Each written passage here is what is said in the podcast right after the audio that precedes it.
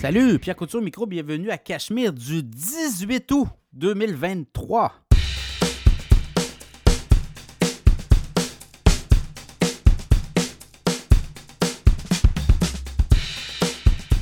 Toujours, toujours, toujours très heureux de vous retrouver pour ce nouvel épisode du podcast Cachemire 18 août 2023. Vous l'avez vu, hein, les marchés boursiers, ça dévisse pas à peu près. On est autour de 7% de perte euh, sur le Nasdaq Composite. Et euh, pour le, TSX, on parle de baisse d'à peu près 4% SP 500 baisse d'à peu près 3-4% tout dépendant des journées vous regardez. Mais là, il y a un mouvement. Depuis le début du mois d'août, ça, ça brasse, comme on dit. Et euh, ça amène toutes sortes de, spéculation. Est-ce qu'on aura une correction boursière? Je pense qu'on s'en va là. C'est pas une surprise, là. Ceux qui écoutent le podcast, on en a parlé la semaine dernière, on en a parlé il y a deux semaines. On en parle toutes les semaines hein, de, ce qui se passe sur les marchés boursiers. Là. Donc, euh, à surveiller. Évidemment, il y a des fonds, ceux qui euh, sont abonnés à l'infolette financière Cachemire, ben, il y a des solutions pour tout ça. Il y a des fonds qui jouent euh, le marché à l'inverse. Depuis le début du mois d'août, ces fonds-là donnent de très bons rendements. Évidemment, faut, euh, on ne dit pas de timer le marché. On peut se mettre un petit montant de côté. Il faut être extrêmement prudent avec ces types de fonds-là, je vous le dis, là, parce que ça peut, euh, ça peut être long avant que vous récupériez vos billes si jamais on a mal lu, on a mal vu le marché. Également, timer le marché, il y a un prêt, tout ça. Quand on manque les rebonds, ben on en se mord les pouces, comme on dit. Donc, toute vente d'un coup, c'est pas euh, considéré non plus. Évidemment, si vous êtes ça dépend des stratégies que vous avez. Si vous êtes dans le day trading, c'est pas pareil. Là. Vous vendez et euh, vous, vous liquidez votre portefeuille dans la journée même ou dans les positions, euh, les journées euh, autour d'eux. Il y a du, quand même du trading qui se font à la semaine. Il y a du trading qui se font sur plusieurs une période plus longue aussi, avec une, idée, un objectif d'avoir atteint un certain objectif. Euh, tout dépendant, mais euh, quand on parle dans le podcast, c'est surtout à long terme, donc c'est du 10 ans, 15 ans. On garde nos titres longtemps. Évidemment, on peut faire euh, des bons rendements avec des titres en liquidant une partie pour aller acheter justement des titres à dividendes qui vont donner du rendement. L'effet boule de neige à la Warren Buffett, évidemment. Mais là, vous voyez, là, ça brasse beaucoup. Donc, ben, marché boursier à surveiller, évidemment pas des surprises. Là. Euh, ça a brassé euh, l'année passée, ça va brasser dans six mois, puis ça va brasser dans, dans, deux ans. Donc, euh, à suivre de ce côté-là. On en parle dans le podcast, justement. Ben, avant de parler des sujets, deux choses. L'infolette financière Cachemire, 8 par mois, 80 par année. J'ai du 4 aussi par mois. Au lieu de recevoir la différence, il y a des gens qui nous disaient c'est quoi la différence entre 4 et 8 ben, C'est bien écrit, là, mais quand même, je vais vous l'expliquer. À 4 par mois, vous recevez une fois par mois l'infolette financière. Cachemire. Et à 8 par mois, vous le recevez à chaque semaine.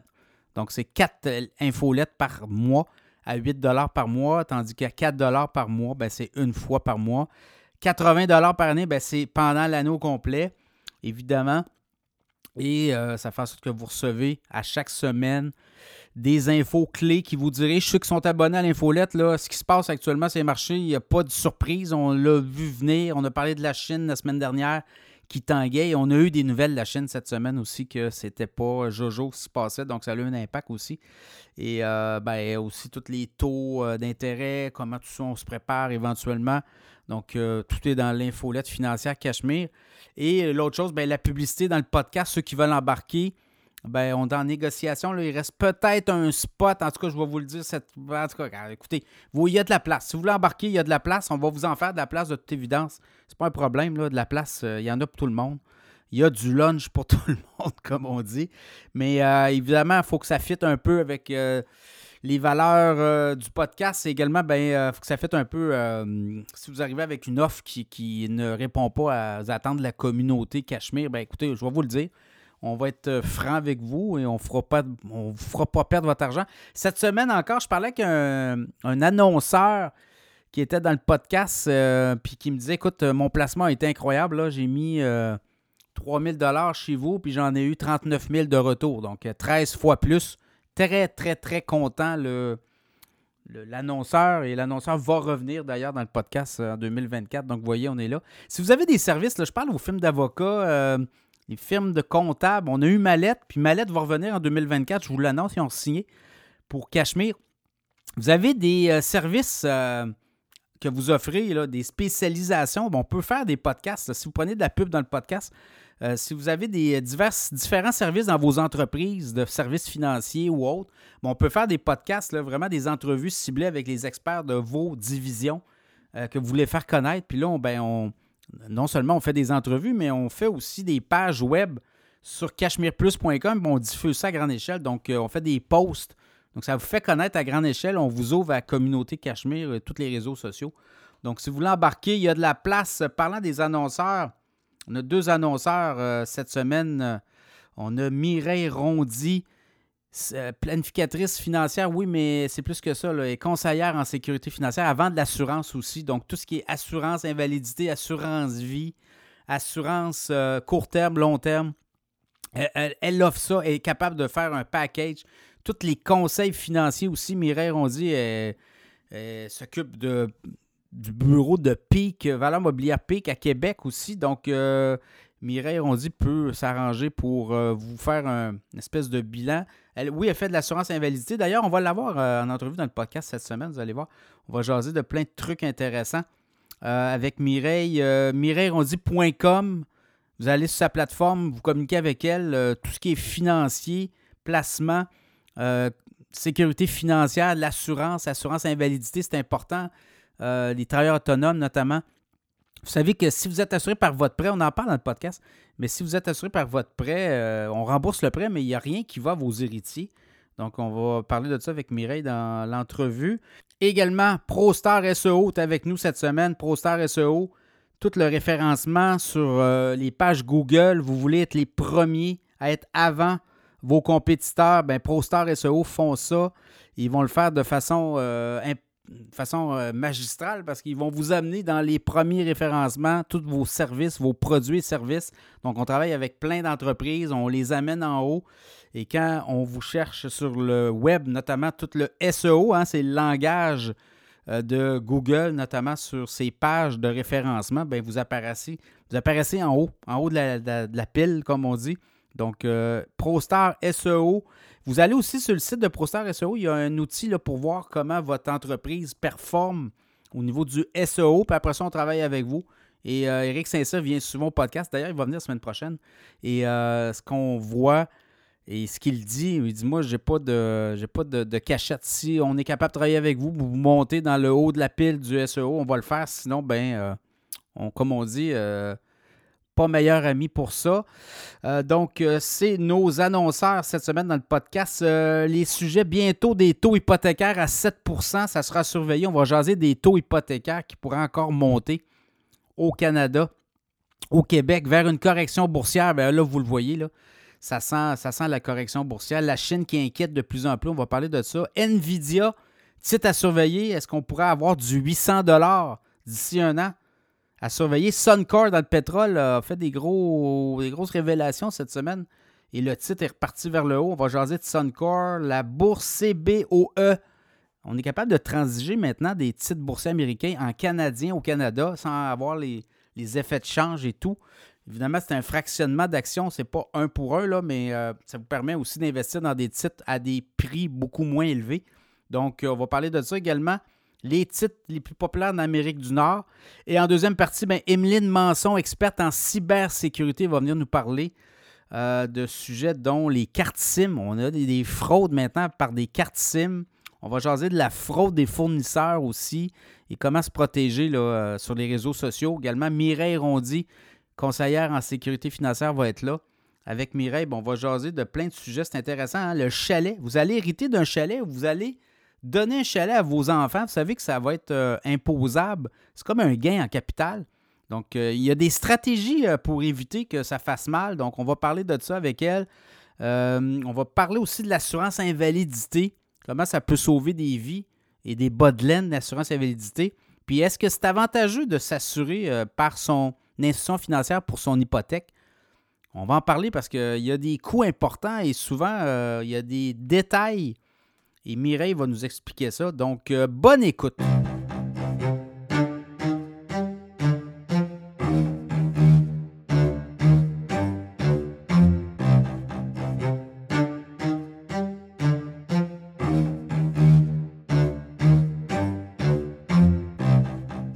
Est-ce qu'on pourrait bientôt atteindre au Canada des sommets dans les taux d'intérêt hypothécaires au cours des 20 dernières années?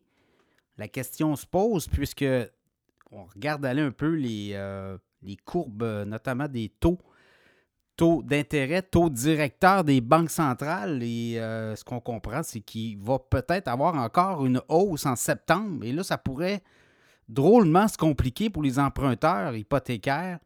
Aux États-Unis, on a atteint le 7% au niveau de euh, la moyenne des euh, prêts 5 ans, 25 ans, 30 ans. Donc, vous voyez, déjà, on a un sommet de 21 ans aux États-Unis et au Canada.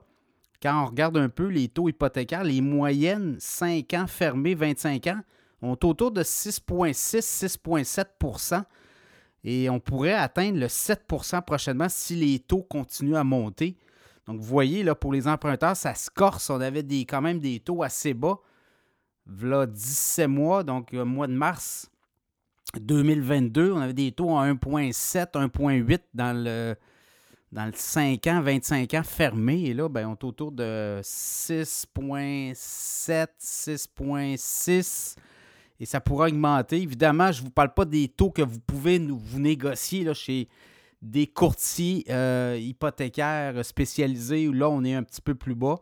Évidemment, je regardais, il y a du 5,50, 5,5% 5,6% dans le 5 ans. Dans le 3 ans, c'est un petit peu plus élevé, là, près de 6% Mais je regarde, dans le 7 ans fermé, la moyenne, vraiment, euh, on a atteint les 7% Et dans le 10 ans fermé, on est à 7,5% la moyenne. Euh, chez les emprunteurs, en fait, chez les, prêteurs, évidemment. Donc, tout ça est lié à une conjoncture, euh, euh, notamment pas très accueillante pour les emprunteurs. On le voit, les banques centrales ont augmenté. On parle de plus d'une dizaine de hausses consécutives depuis le mois de mars 2022. Et là, ben, on atteint, je pense, on est au bout de, la cascade. Est-ce qu'on aura une autre hausse en septembre? On a l'inflation qui est repartie vers le haut. On a des indicateurs qui peuvent inquiéter les banques centrales. Et dans ce contexte-là, il n'y a rien de gagné. Je voyais la Fed euh, au niveau euh, des, grands responsables de la Banque centrale des États-Unis.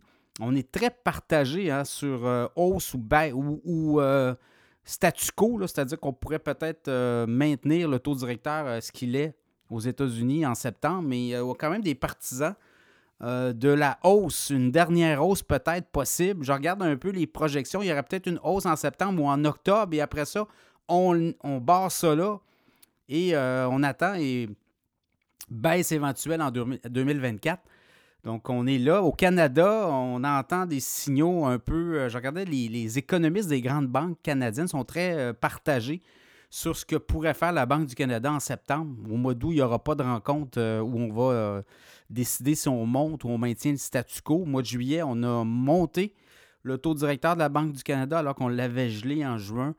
Donc, vous voyez, là, on est là aussi. Donc, est-ce que euh, les coûts d'emprunt pourraient continuer à monter? Chose certaine, ne soyez pas surpris de peut-être voir un taux affiché en succursale bancaire ou de votre euh, établissement où vous allez euh, emprunter de l'argent euh, à 7% Évidemment, c'est le taux affiché. On, est capable de négocier mieux que ça. Mais quand même, ça, démontre cette, complètement ce, déchaînement au niveau des coûts d'emprunt qui ont explosé au cours des derniers mois. Et tout ça, ben, ça a un impact aussi au niveau des entreprises, des entrepreneurs, les coûts on est en train de resserrer des marges hypothécaires aussi chez les particuliers. Les institutions financières le font au cours des derniers mois, mais chez les euh, entreprises. Et là, c'est peut-être là qu'on va voir euh, des scénarios qui vont se corser dans les prochaines semaines, les prochains mois, des entreprises qui pourraient décider justement de laisser tomber. On le voit, euh, taux d'endettement moyen d'une PME au Québec, c'est 100 000 Dans la restauration, on parle de 200 000 de d'endettement. Donc, euh, si on resserre les critères et on doit rembourser euh, et les taux d'intérêt augmentent sur les dettes, il y a des échéances de prêts aussi qui s'en viennent au 31 décembre euh, du côté du gouvernement fédéral. On avait prêté beaucoup d'argent pendant la pandémie. Donc ça, ça pourrait jouer là, sur le mental des entrepreneurs. Il y en aurait, il va en avoir qui vont décider de tirer euh, et de complètement abandonner, lancer la serviette, comme on dit, que ça aussi, là, il va avoir un impact là, dans les prochains mois. On s'attend à ça du côté des syndics de faillite. On voit une recrudescence. Des propositions consommateurs, il y en a. Il y a des faillites aussi. On revient à ce que c'était avant la pandémie, là, 2019. C'est à peu près ça. Et euh, c'est le retour euh, du balancier. Il n'y avait pas eu tant de faillites que ça en 2020. 2021, 2022, mais là, 2023, là, on revient à ce qui était la normalité, c'est-à-dire que c'est normal dans la vie qu'il y a des gens qui ne soient pas capables de gérer leur emprunt. Et là, ben, ces hausses de coûts d'emprunt-là qui ont explosé ben, donnent des, euh, munitions justement euh, à certains pour euh, peut-être lancer la serviette ou tout le moins tirer la plug, comme on dit. Et l'autre chose, ben attendez-vous, s'il n'y a pas de hausse de taux puis qu'on dit que c'est terminé, ben là, ça va être peut-être le Klondike après ça. On va s'attendre à des baisses de taux en 2024, ça c'est assuré. Est-ce que ça va être tôt plus que tard, c'est-à-dire début en début d'année 2024, janvier, février, mars, dans le premier trimestre, où on va attendre justement de digérer tout ça. Là aussi, on va voir si l'économie ralentit. Dans le fond, on veut provoquer, là, on veut ramener l'inflation. L'inflation est partie vers le haut au Canada. On a eu les chiffres euh, cette semaine, et euh, c'est quoi le 3,3% Au Québec, 3,9% c'est beaucoup plus élevé que dans le reste du pays, notamment restauration, bouffe. Donc, vous voyez, là, on va surveiller tout ça. Mais les coûts d'emprunt, soyez pas surpris, sont encore des hausses de taux dans les prochaines semaines. Ça pourrait venir jouer, mais encore là, le marché immobilier, les prix des maisons ne cassent pas. Les emprunteurs euh, sont capables d'assumer ceux qui veulent entrer dans le marché. Et ce qui fait que les prix des maisons, il n'y a pas de produits disponibles aussi. Euh, rareté, l'immigration euh, qui crée aussi un effet de rareté au niveau des produits disponibles, ben, ça fait en sorte que les prix se maintiennent. Donc, ça sera à suivre niveau hypothécaire, mais euh, le 7 là, on pourrait, euh, prévoir ça en moyenne éventuellement.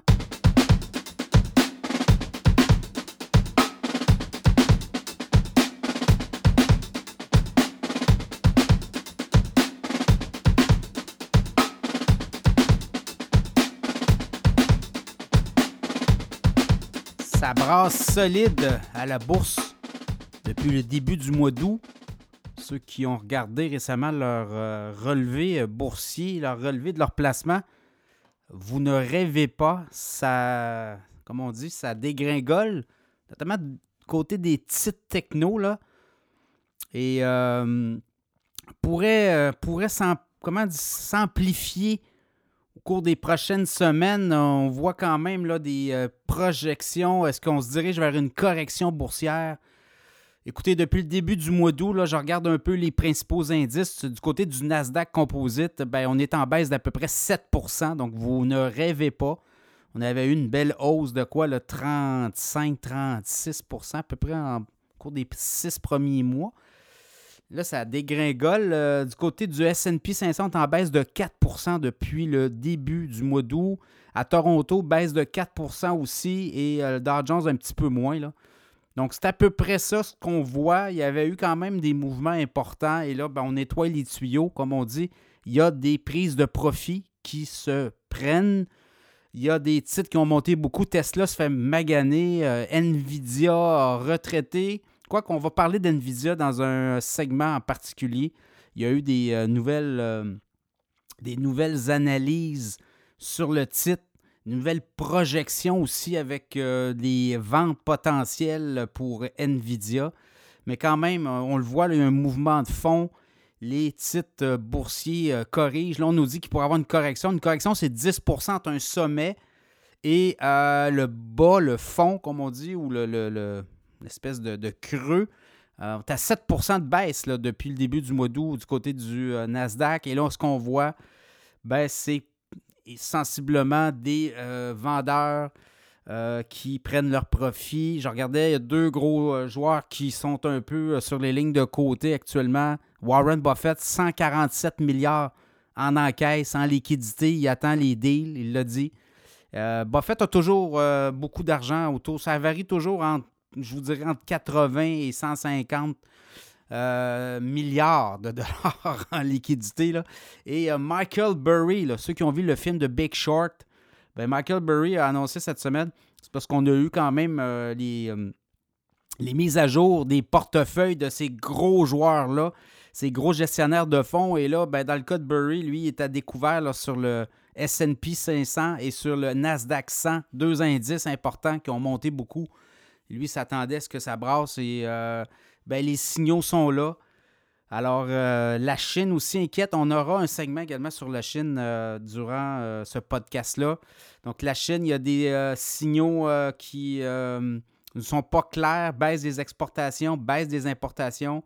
Autre chose, ben, ce qu'on voit aussi, euh, du côté des technologies, ben, c'est euh, les coûts d'emprunt. On, ce qu'on comprend, c'est que la Fed n'est pas encore décidée sur euh, ce qui pourrait être la suite des choses. Est-ce qu'on continue d'augmenter le taux directeur? on l'a vu dans les minutes de la Fed qui, ont été dévoilées. c'est un peu toutes les discussions en coulisses des grands économistes qui composent les comités de la Banque centrale des États-Unis, la Réserve fédérale, la Fed. Et euh, on n'est pas très euh, entiché. Il y a beaucoup de, de pour et de contre à savoir est-ce qu'on continue de monter les taux directeurs, le taux directeur de la Banque euh, centrale des États-Unis en septembre. Il n'y aura pas de hausse en nous. À la fin du mois, on va avoir aussi des rencontres entre les gens, les grands économistes Jackson Hole. Donc, on va avoir aussi là des, des indications euh, pour avoir une hausse encore du taux directeur et après ça, ça serait terminé. Mais évidemment, on ne veut pas le dire comme ça parce qu'on ne veut pas créer d'euphorie non plus. Mais attendez-vous, après une hausse de taux et quand on dit qu'on a terminé, euh, habituellement, les marchés sont, euh, sont assez actifs. Et là, ça nous amène à 2024, année électorale aux États-Unis. Est-ce qu'on verrait une Fed continuer à monter les taux, à tout le moins être encore une politique très restrictive? Quoique l'économie américaine va bien, c'est pas qu'elle ne va mal, mais euh, surchauffe par euh, endroits. Ce qu'on voit aussi, c'est qu'il y a beaucoup de pénurie de travailleurs. C'est ça ce qui fait que ça crée de l'inflation. Même chose au Canada. Donc, vous voyez, on est pris un peu euh, entre l'arbre et l'écorce du côté des banques centrales. Et euh, année électorale 2024, habituellement, les années électorales sont toujours très bonnes au niveau des rendements boursiers. Donc, on ne veut pas faire de surprise, on ne peut pas faire de remous. Campagne électorale où un président euh, qui doit défendre son mandat de 4 ans, son bilan, et qui arrive en campagne électorale avec des marchés boursiers qui tanguent, ben, ça peut être très mal vu. Donc, on va tenter, ou tout le monde va, être, essayer de favoriser je ne sais pas que les banques centrales travaillent avec les politiciens, c'est pas ça que je dis, mais je pense qu'on euh, va essayer de. Euh, d'autant plus qu'il va y avoir des promesses électorales. Donc, on va promettre encore beaucoup d'argent aux Américains. Donc, ça, ça peut alimenter les, euh, marchés boursiers. Donc, peut-être au cours des prochaines semaines, attendez-vous à avoir beaucoup de, de volatilité. On l'avait dit dans le podcast, on n'invente rien. la semaine dernière, là, deux semaines, on vous avait dit, même euh, l'armure s'était fissurée. On avait vu là, quand même des, des, baisses importantes. On avait commencé à avoir des mouvements. C'est sûr que quand dans le géopolitique s'embarque, la Chine euh, qui se met à tanguer une grosse économie. En Europe, ben, euh, des, économies qui entrent en récession aussi. L'Allemagne, elle l'est déjà, mais je pense que c'est les Pays-Bas qui sont entrés en récession cette semaine ou récemment. Donc ça, ça aussi, ça envoie des, des drôles de messages. Donc, euh, attendez-vous à voir euh, peut-être la volatilité. là, c'est peut-être le mouvement de panique aussi qui va suivre. Euh, parce que quand on voit monter l'indice VIX de façon importante, bien là, il y a des fonds où c'est négocié avec des, des algorithmes et des ordinateurs. Et quand on atteint un certain niveau, bien, tout se vend. Donc, ça peut aussi provoquer des ventes massives de fonds. Donc, ça sera à suivre. Mais tout ça était, euh, était attendu. Là. Je pense qu'il n'y a pas de surprise pour personne là. C'est le monde de la bourse, ça monte, ça descend. Évidemment, on se garde toujours des liquidités pour profiter des faiblesses. On a acheté des stocks, on, les stocks redescendent en bas du prix qu'on l'a acheté. On en rachète pour faire baisser le coût d'acquisition, c'est un peu ça. Et euh, on essaie aussi d'avoir des titres euh, de dividendes, des titres de qualité qui nous donnent aux trois mois du cash, qui nous donnent de l'argent sonnant pour qu'on puisse réinvestir euh, dans d'autres titres à dividendes, c'est un peu l'effet boule de neige de Warren Buffett. Et on garde notre titre boursier dans le long terme, on garde 10 ans une action. Et si cette action-là euh, nous satisfait, ben, elle, va, nous avoir donné beaucoup de rendement aussi. Donc, ça sera à suivre. Mais pour l'instant, les marchés boursiers, euh, le mois d'août, et on va regarder l'historique du mois d'août. Ceux qui sont abonnés à l'infolette financière du podcast Cachemire, on avait quand même vu venir un peu. On regardait l'indice VIX qui monte toujours à partir de la mi-juillet et termine l'année beaucoup plus élevé. Donc, il y a toujours des impossibles volatilités. Donc, ça sera à suivre au cours des prochaines semaines.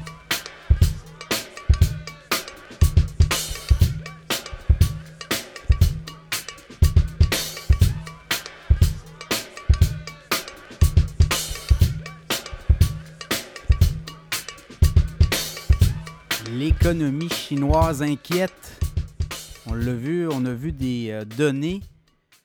Et récemment, euh, quand même, euh, le président Biden qui est allé d'une affirmation assez directe, là, alors qu'il voit l'économie chinoise, mais en fait la Chine comme étant une espèce de, de, comment on dit, une bombe à retardement. Donc voilà le terme assez précis.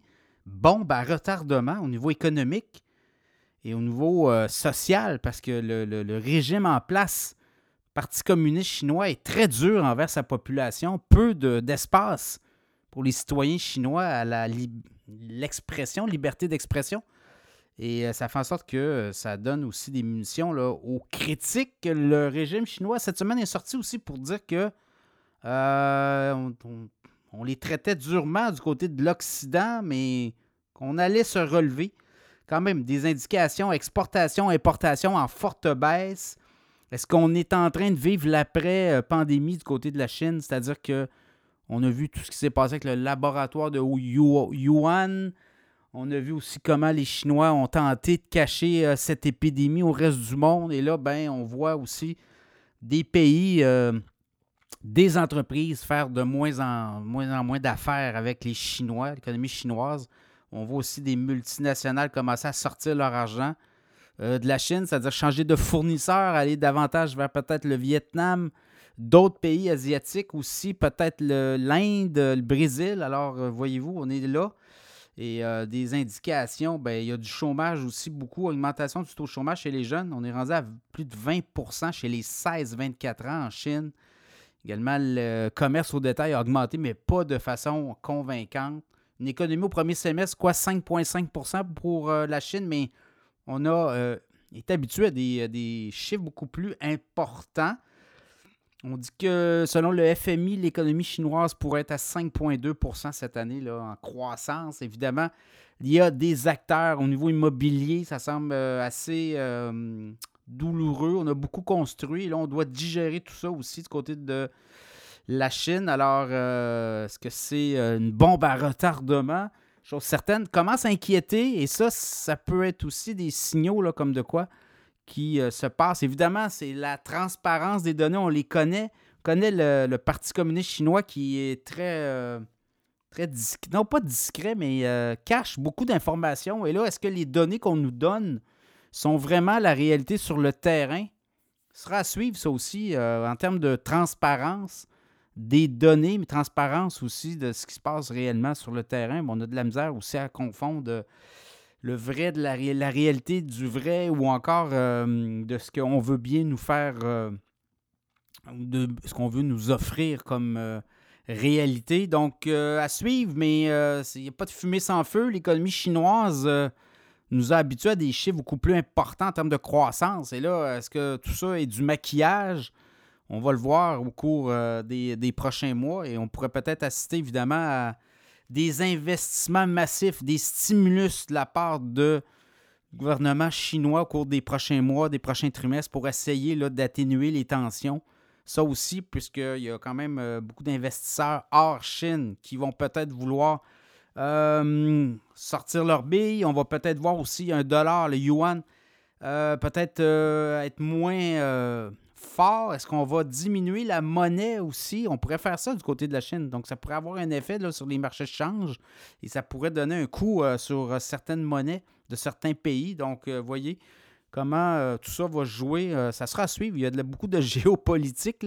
Et ben, toute la diplomatie, évidemment, les Américains ont encore décidé cette semaine là, de bannir euh, notamment des euh, achats ou des euh, transactions en provenance des grands joueurs, des microprocesseurs, des puces électroniques américains vers la Chine. Donc, on commence aussi, on fait beaucoup de protectionnisme. On commence à avoir une, industrie des microprocesseurs apparaître aux États-Unis. Ce sont des, quand même des, des investissements à coût de milliards. C'est long avant de voir apparaître une, une usine de microprocesseurs aux États-Unis.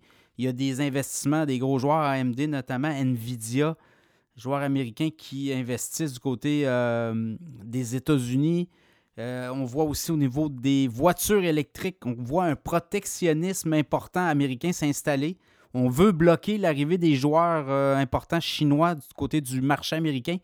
Et ça aussi, on la joue comme ça. Donc, on pourrait avoir aussi des taxes et des frais de douane importants imposés sur des produits chinois vers les États-Unis au cours euh, des euh, prochains trimestres. Donc, vous voyez, là, ce n'est pas terminé.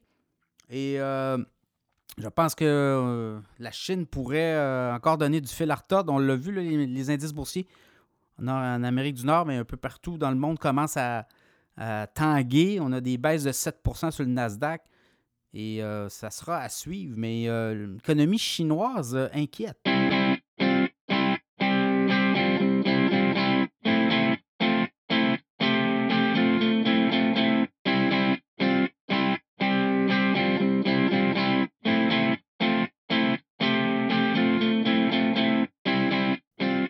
titre de Nvidia sera surveillé. On a quand même euh, eu beaucoup de données euh, au cours des euh, derniers jours sur Nvidia. Un titre dont on vous parle ici dans le podcast depuis au moins un an, un an et demi, facilement. Donc le titre en début d'année, si on regarde la progression, quand même une progression fulgurante là, pour Nvidia depuis le début de l'année en termes de progression boursière. On parle de 202% de hausse en début d'année, le titre à 143,15.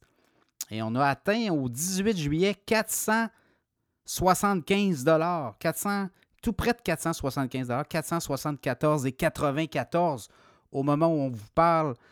Le titre à 433,44, donc euh, léger repli. Le 23 août, donc euh, au cours des prochains jours, Nvidia va faire connaître ses résultats financiers aussi donc euh, de hum, deuxième trimestre de l'année. Donc, ça va être intéressant de voir.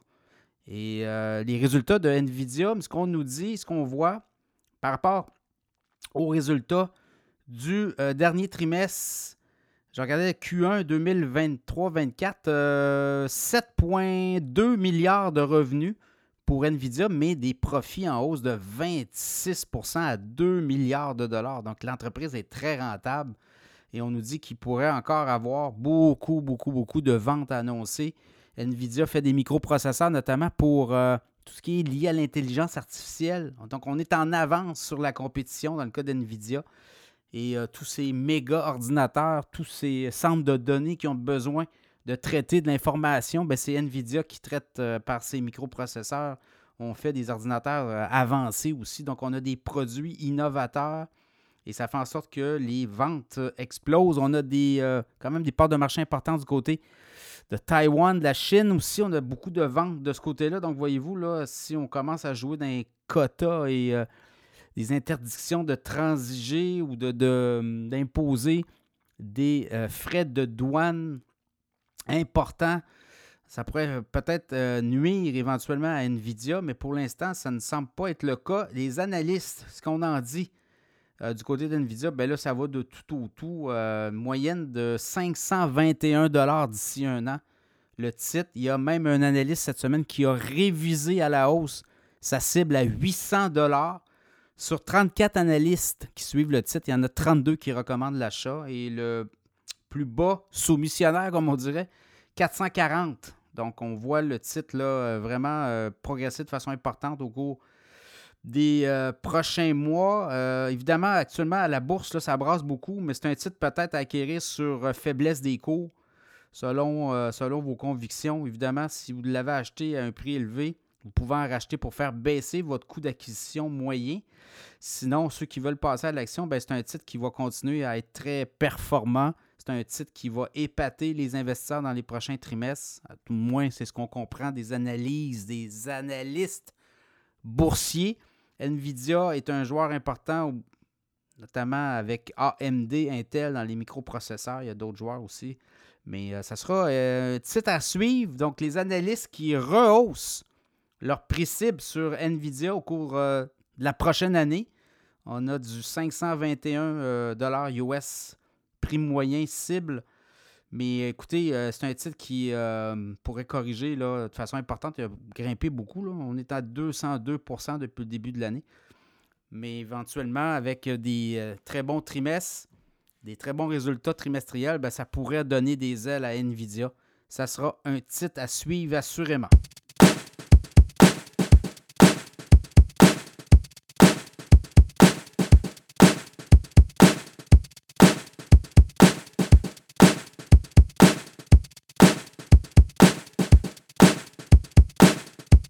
Va jaser de pétrole. Suncor, le grand patron de Suncor, est sorti cette semaine pour euh, notamment parler du recentrage des activités de Suncor. Suncor, une pétrolière de Calgary, et on veut, au cours des prochaines années, vraiment miser sur le pétrole, le pétrole de l'Ouest et des sables bitumineux. Donc, on a dit qu'on allait vraiment, vraiment axer là-dessus au cours des prochaines années. Oui, il y a de la décarbonation. Oui, on va euh, parler d'énergie alternative, mais on doit quand même demeurer concentré sur le core business de l'entreprise qui est le pétrole. Et je pense que ça a donné des ailes euh, aux actionnaires de Suncor. Le titre euh, a quand même pris de l'altitude depuis cette sortie-là. Quasiment 3-4 dollars l'action titre qui est autour de 44,18 au moment où on se parle. Depuis le début de l'année, c'est un titre qui a monté de 7% Donc, vous voyez, là, au niveau du pétrole, euh, haut et bas, on a eu un sommet atteint à 48 au début mars et depuis, ben, ça vacille. Par contre, on voit le baril de pétrole repartir vers le haut. Le WTI, référence euh, américaine. Et euh, ça fait en sorte que là, les titres pétroliers redeviennent à l'avant-garde. Et évidemment, la saison froide euh, s'en vient. On a eu l'Arabie saoudite qui a coupé un million de production de barils de pétrole par jour. On a eu aussi des records à 102 millions de consommation de barils de pétrole par jour. Donc, on a tout ça. On a la Chine qui tousse aussi en même temps. Donc, euh, quand même, mais euh, là, on regarde un peu où on s'en va du côté de Suncor. Donc, ça sera vraiment un titre à surveiller.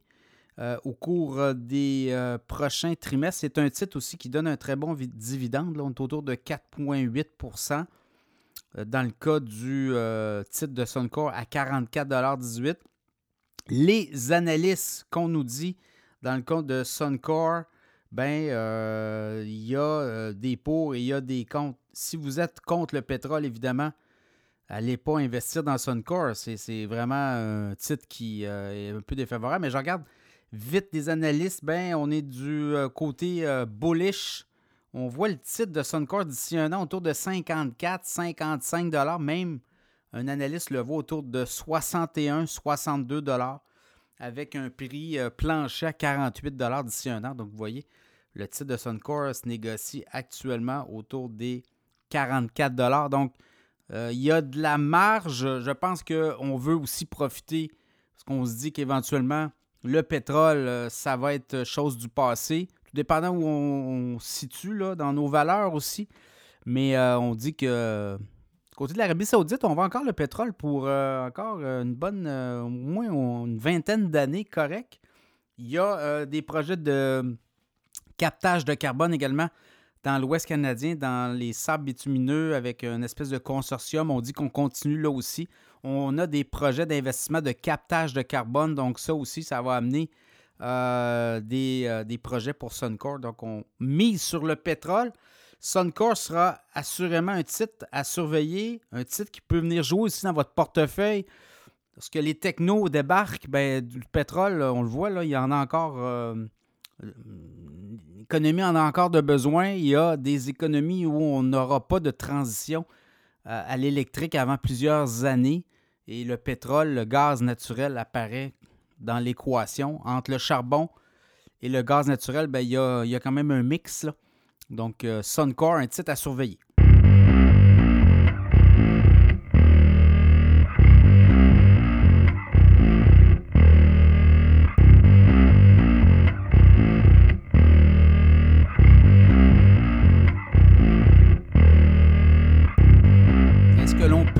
Investir au Canada dans des actions américaines, mais à partir directement de titres canadiens transiger au Canada. Oui, c'est possible. Euh, une question qui nous vient de M. Gosselin, un auditeur du podcast euh, qui m'a demandé de vous parler un peu de tout ça. Avant, il y avait la bourse NEO, N-E-O, et ça a changé. C'est maintenant la bourse CBOE Canada. Donc, vous pouvez aller sur euh, le site web directement, la plateforme d'échange. Je, pense qu'il y a des, des, plateformes de transactions en ligne qui l'offrent aussi de certaines banques et vous achetez en fait un certificat lié à une action euh, d'une compagnie américaine. Ça peut être Apple, ça peut être Tesla, ça peut être Amazon. Ah, évidemment, c'est une fraction. Vous n'achetez pas une action pour une, mais c'est en dollars canadiens.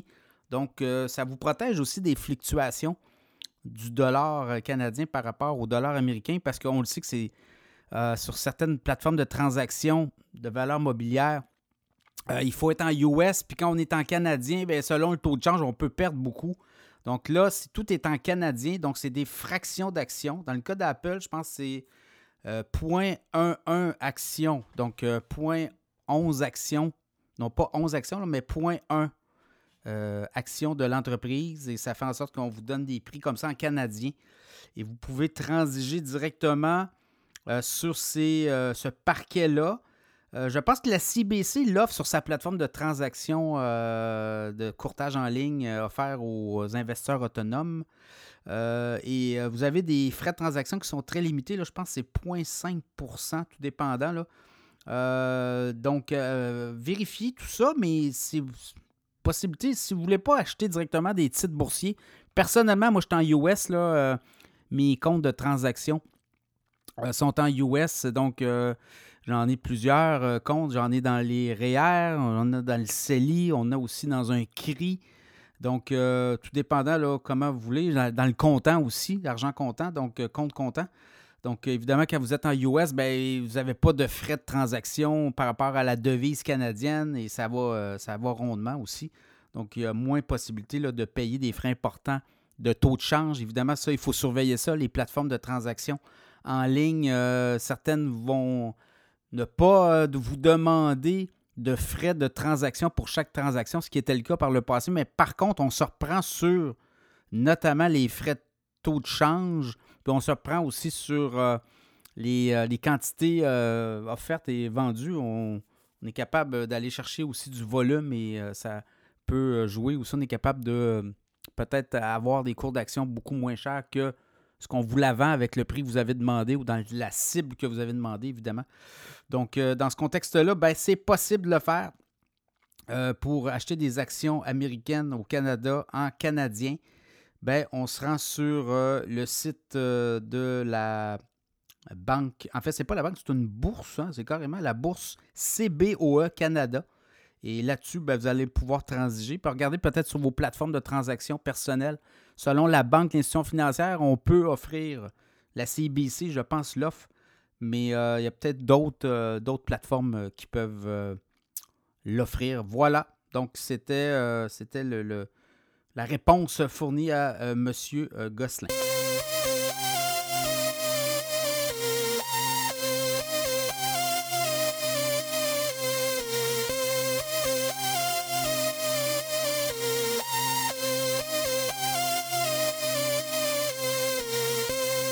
On va discuter des titres boursiers les plus populaires au cours des dernières heures, notamment en Amérique du Nord, la bourse de Toronto, Wall Street, puis peut-être la France. Comme on le fait à chaque semaine, euh, une chronique qui est très écoutée. Ben, écoutez, au Canada, Suncor Energy est un titre qui a vu euh, beaucoup de transactions, beaucoup d'actions au cours euh, des dernières heures. Le titre est en remontée depuis, on en parle cette semaine d'ailleurs dans un segment, mais depuis que le grand patron dit qu'on allait recentrer les activités de Suncor au cours des prochaines années sur le pétrole. Donc, ça a donné des munitions au titre de Suncor. Shopify se fait encore brasser. Shopify, euh, titre chouchou en 2022, 2023, euh, en fait 2021 plutôt. 2022, c'était fait brasser beaucoup Shopify. Mais 2023, euh, regardez la progression depuis le début de l'année. C'est pas gênant, mais là, on corrige. Évidemment, les technos se font euh, donner une volée depuis euh, quelques séances à la bourse. La bourse, Également, les, titres, les titres des banques depuis le début de l'année, c'est très volatile. Et là, ben, il y a peut-être des opportunités parce que les titres à dividendes vont revenir dans les portefeuilles et je pense que les banques sont sous-évaluées actuellement au Canada. Banque TD, Banque Royale, des titres à surveiller, Banque Nova Scotia aussi et peut-être même la BMO. Donc, choisissez les banques que vous aimez. Regardez les dividendes. C'est très intéressant ce qui se passe à, long terme, évidemment. Et euh, Cenovus aussi, pétrolière, qui est revenu dans le radar. Canadian Natural Resources également. Enbridge, très bon dividende. BCE, BCE s'est fait brasser dans les télécoms. Euh, on délaisse un peu les titres euh, des télécoms. Évidemment, ça va revenir. Tout ce qui descend va remonter. C'est un titre quand même assez solide avec un très bon dividende. Tourmaline Oil aussi. Alimentation couche-tard, on en a parlé dans le podcast, le titre autour de. En fait, dans l'infolette financière Cachemire, je n'ai parlé il y a deux semaines, le titre autour de 64. Là, on parle d'un titre autour de 69, 70 dollars dans le cas de couche-tard. Donc, c'est à peu près les titres au Canada très populaires. Euh, si on va du côté des États-Unis, ben écoutez, sans surprise, Tesla demeure quand même en mode correction. On avait atteint un 294 dollars l'action au cours des dernières semaines, on autour de 220, 222, 223, tout dépendant où on se situe dans la journée. Nvidia aussi, on en a un segment cette semaine dans le podcast. Il y a beaucoup d'optimisme. Nvidia va faire connaître ses résultats la semaine prochaine. Euh, ça va être à suivre. Euh, Apple corrige aussi tranquillement. On avait atteint euh, quand même Apple, je regardais le 193, même 196 dollars au cours des dernières semaines, on est autour de 175, 176, 173. Donc, euh, on corrige ce bar-là. Johnson Johnson aussi.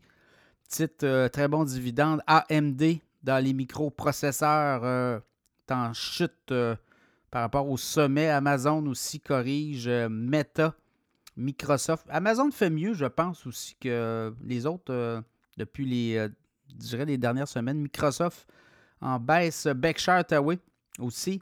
Et Google, des titres à surveiller dans votre portefeuille. Sinon, du côté de la France, ben, LVMH, euh, Louis Vuitton, Louis Vuitton euh, demeure euh, très populaire. Dans le luxe, vous voyez les marges bénéficiaires de ces géants-là. Mais quand même, se fait brasser. Je regarde quand même un titre qui haut et bas, le, CAC 40, l'indice boursier de la Bourse de Paris, s'est fait brasser dans les dernières séances. Total Énergie, on revient, hein, les, euh, financières et les euh, énergies du côté de la France, ça revient. Peut-être la deuxième partie de 2023 pourrait nous amener des surprises. Sanofi dans les médicaments, notamment Hermès dans les produits de luxe, L'Oréal, Air Liquide, AXA du côté des assureurs, Airbus Group aussi, c'est les poids lourds, hein? Danone, Pernod Ricard, donc des titres très en demande. Évidemment, ben, euh, tout dépendant là, des secteurs, euh, regardez les dividendes aussi. Mais euh, chose certaine, on le voit, les pétrolières, les gazières et les banques pourraient nous donner des surprises, nous fournir des surprises.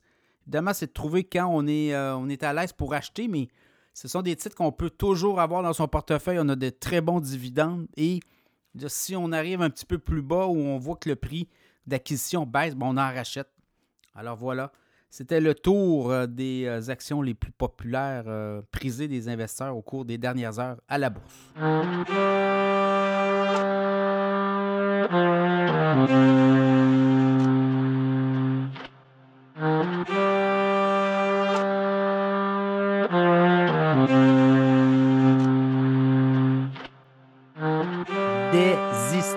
De chalet. On hérite d'un chalet.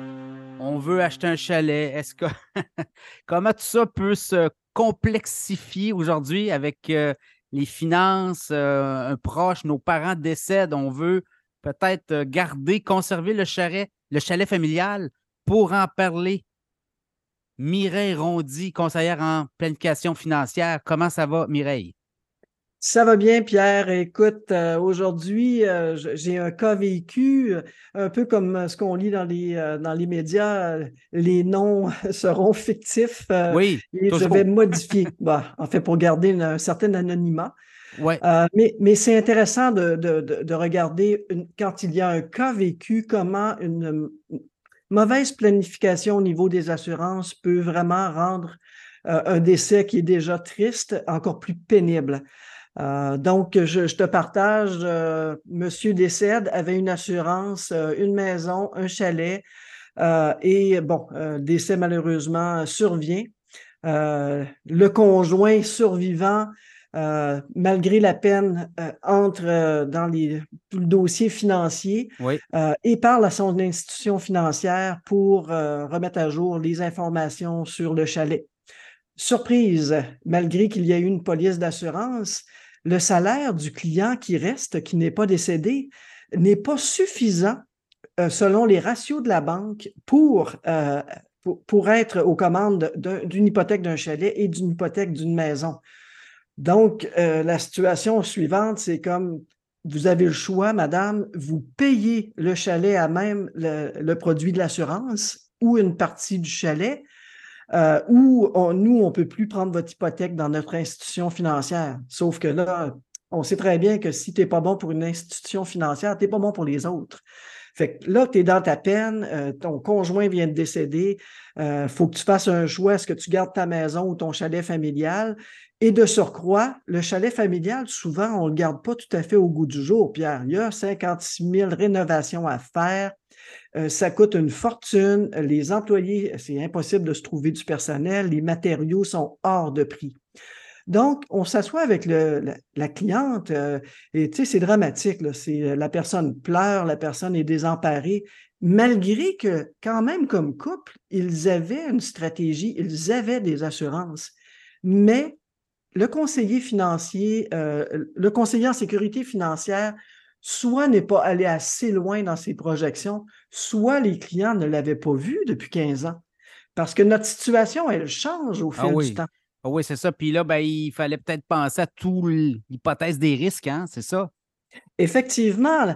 Alors, la projection des risques, c'est qu'au moment où j'ai, euh, je ne sais pas, moi, sur mon, chalet de 250 000, j'ai une hypothèque de 180. Sur ma maison, j'ai peut-être une hypothèque de 225. Ça fonctionne très bien quand j'ai deux revenus qui entrent à la maison. Mais au moment où il y a un décès, il n'y a plus de revenus autant qui entrent à la maison. Puis pour faire, mais évidemment, un malheur n'arrive jamais seul. C'est le plus haut salarié qui, malheureusement, est décédé. Donc, dans un cas comme ça, euh, on ne peut pas vendre le chalet à la course parce qu'il n'est pas au goût du jour. Il y a des rénovations. Le client veut pas, la cliente ne veut pas placer tout l'argent des assurances parce que l'argent de l'assurance, au moins il y avait une petite assurance. C'est pour donner un coussin de sécurité à cette personne-là euh, qui a des enfants. Donc, ça, c'est un exemple vraiment euh, triste d'une situation qui arrive dans une famille euh, qui avait quand même des placements, qui avait des bâtiments, qui avait une assurance, mais la stratégie, elle n'était pas à jour. Donc, euh, les gens qui ont des assurances, puis on le sait, hein, personne ne se lève le samedi matin en se frottant les mains et en disant Ouh, je regarde tous mes papiers d'assurance et de placement en ce beau samedi matin. Les gens, ça leur pue au nez, c'est comme une obligation, les assurances, c'est le mal nécessaire, mais ce n'est pas vrai. Les assurances, c'est le, premier étage du bâtiment euh, de, de, sécurité du client. Dans la pyramide de sécurité, la base, ce sont les assurances assurance vie, assurance maladie, assurance invalidité. Il n'y a aucun bien qui va tenir la route si on n'est pas protégé en cas de, de mauvaise surprise. Donc, ça, pour cette famille-là, euh, c'est un drame et, c'est un drame qui ne se règle pas en cinq minutes. Donc, euh, faites-le, faites-le cet exercice-là. Euh, il faut absolument, peut-être pas une fois par année, mais en fait, notre devoir, Pierre, c'est qu'à toutes les fois que quelque chose change dans notre situation familiale, il faut laisser un coup de fil à notre conseiller en sécurité financière et lui dire, écoute, il faut qu'on s'assoie ensemble, ça peut durer 20-30 minutes, c'est pas long, ça peut être par téléphone, mais le conseiller doit être au courant de ce qui se passe dans notre vie. Euh, c'est ça. Les gens, En fait, en, finance, les gens, le gros du travail, c'est je m'accumule des REER, euh, je m'accumule des CELI. Mais même si on s'accumule un million de dollars, bien que si on n'a pas d'assurance, il arrive toutes sortes de drames, comme le deuxième sujet que je vais aborder, le fameux chalet euh, que plein de gens ont eu de façon familiale, on va dire au lac Saint-Joseph, le rêve de beaucoup de monde. Oui, oui, oui. Euh, on sait que ce n'est pas abordable. Toi, tu as un chalet au lac Saint-Joseph, Pierre? Non, non, non, non, je, ne suis pas au lac Saint-Joseph, mais quand tu regardes un peu la valeur des chalets du lac Saint-Joseph dans les dernières années, ben, ça a explosé. Là. Effectivement. Et il n'est pas rare de voir, euh, moi je me souviens, ma grand-maman avait un chalet au lac Saint-Joseph qui était une toute petite bicoque qui, qui est restée dans la famille. Euh, puis après, bon, qui a été transféré à d'autres membres de la famille, euh, mais qui n'est pas venu de mon côté. Mais euh, ce sont des chalets qui se vendent 1,5 million. C'est pas rare aujourd'hui. en fait, c'est quand on dit en immobilier les trois choses importantes, le site, le site, le site. Alors, ces chalets-là qui valaient 100 000 il y a 30 ans, aujourd'hui, s'ils sont sur un beau site avec un accès près du lac, bien évidemment, on est à 1,5 million. Donc, quand il y a un décès, moi, si mes parents me lèguent le fameux chalet avec mes frères et sœurs, ben, je passe de 1,5 million moins l'achat de départ. Grosso modo, j'ai 1,4 million qui s'ajoute euh, à 50% sur la déclaration d'impôt de succession. Ça prend une belle planification euh, fiscale là aussi. Hein? Je pense que. Et là, c'est important là, parce que là, tu nous dis le, conseiller financier, lui, euh, est-ce que c'est lui le mieux placé? il y a des stratégies là. Ben, si le conseiller financier n'a que des, un permis du côté du placement, euh, en fait, ce n'est pas dans sa cour. Le, conseiller financier doit être un conseiller en sécurité financière ou un planificateur financier qui a le droit dans les sept champs d'intervention de la planification financière de ce donner que tu es, ce que tu es. Oui, évidemment, planificatrice financière aussi. Mais la personne qui va pouvoir te vendre, te recommander la stratégie et les produits, c'est un conseiller en sécurité financière. Donc, le conseiller, quand le conseiller connaît bien son client, il ne connaît pas juste son client, il s'intéresse à toi, Pierre, tes parents, est-ce qu'ils pourraient te léguer un jour, euh, vas-tu hériter euh, de, ci, de cela? Euh, donc, plus ton conseiller financier te connaît, et ensuite, toi, moi, quand je dis à mes clients, comment allez-vous léguer à vos enfants? Euh, souvent, les gens vont arriver à 50, 60 ans avec beaucoup de beaucoup d'accumulation des biens qui sont libres d'impôts et ils vont avoir le réflexe de dire bon, ben, j'ai plus besoin d'assurance. Moi, j'ai ma sécurité financière, c'est ma maison, ce sont mes REER, mes placements. Mais dans le cas euh, qui, qui, nous intéresse, si j'avais un chalet d'1,5 million à léguer à mes enfants, et qu'il y avait peut-être une facture d'impôt de 3 ou 400 000 dollars, euh, eh, comment, comment mes enfants seraient pris avec ça? Oui, parce que ce n'est pas seulement la valeur, c'est qu'eux doivent le déclarer à l'impôt. C'est un transfert, c'est un gain, euh, c'est une, résidence secondaire, donc c'est imposable, hein, c'est ça? C'est ça. En fait, si le chalet était roulé au conjoint, c'est une autre histoire. Mais si le chalet est vraiment légué aux enfants, ben, à ce moment-là, il y a une facture euh, fiscale à la clé. Et euh, bon, si on est trois enfants, puis il y en a qui disent, bon, ben moi, je voudrais le chalet, moi, je préfère l'argent, ben, celui qui veut garder le chalet, puis qu'il y, y, a toute la considération financière des impôts, et ça peut être une mauvaise surprise. Donc, ce qu'on pensait être le plus beau cadeau au monde pour nos héritiers peut se révéler être euh, une petite roche, là, un petit caillou dans le soulier, comme on dit. Donc, dans ce cas-là, ça nous prend, ça nous prend une, euh, préparation, ça nous prend un, plan euh, précis que dans telle situation qui arrive, ben, on va avoir à vivre, euh, on va devoir soit avoir une facture fiscale et peut-être même un paiement hein, à quelque part, là, si on décide de le garder ou pas, selon. Donc, euh, c'est important d'avoir le, big picture, c'est ce que tu nous dis. tout à fait, tout à fait. En fait, c'est plus qu'important. C'est impossible de, planifier euh, sa réussite financière, son patrimoine familial, si on n'est pas allé jusqu'au bout du plan. Euh, puis, des fois, peut-être que nos spécialistes autour de nous ne sont pas assez bien équipés, mais il faut avoir faut avoir cette discussion-là avec, avec nos clients ou avec notre professionnel. Là, tu me dis l'assurance, quelqu'un qui est à 65 ans, tout est payé, puis dit bon, ben, finalement, moi, euh, mes héritiers vont avoir un million.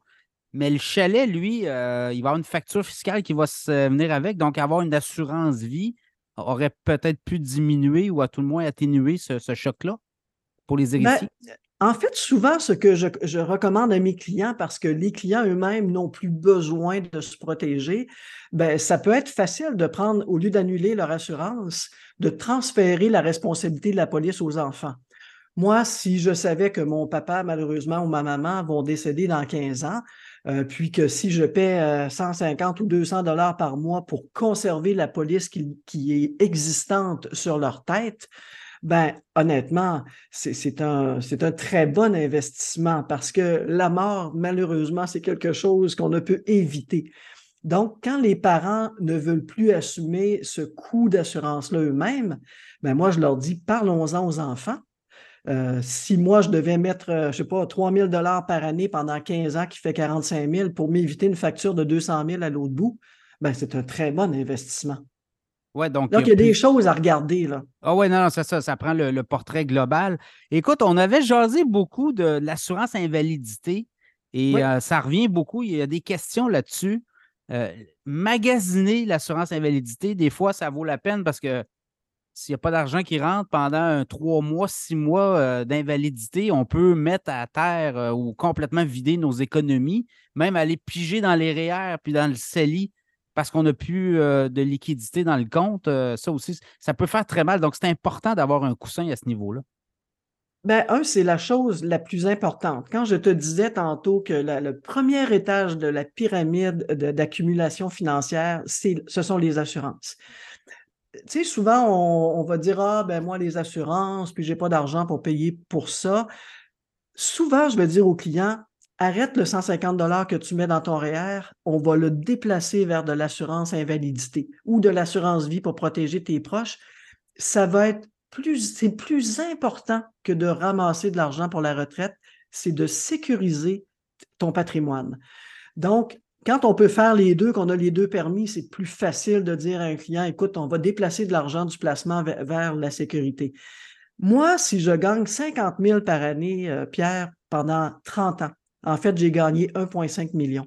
Si au début de ma carrière, j'ai une invalidité qui m'empêche de retourner au travail, en fait, la question, c'est parce que j'ai de l'assurance, je viens de protéger un actif de 1,5 million. Je viens de protéger Mireille Rondy, qui gagne 50 000 par année, c'est pas rien. On paye une voiture toute, notre vie à 700-800 par année, on se pose même pas la question. Puis je sais pas si es comme moi, je n'ai pas réclamé souvent dans ma vie.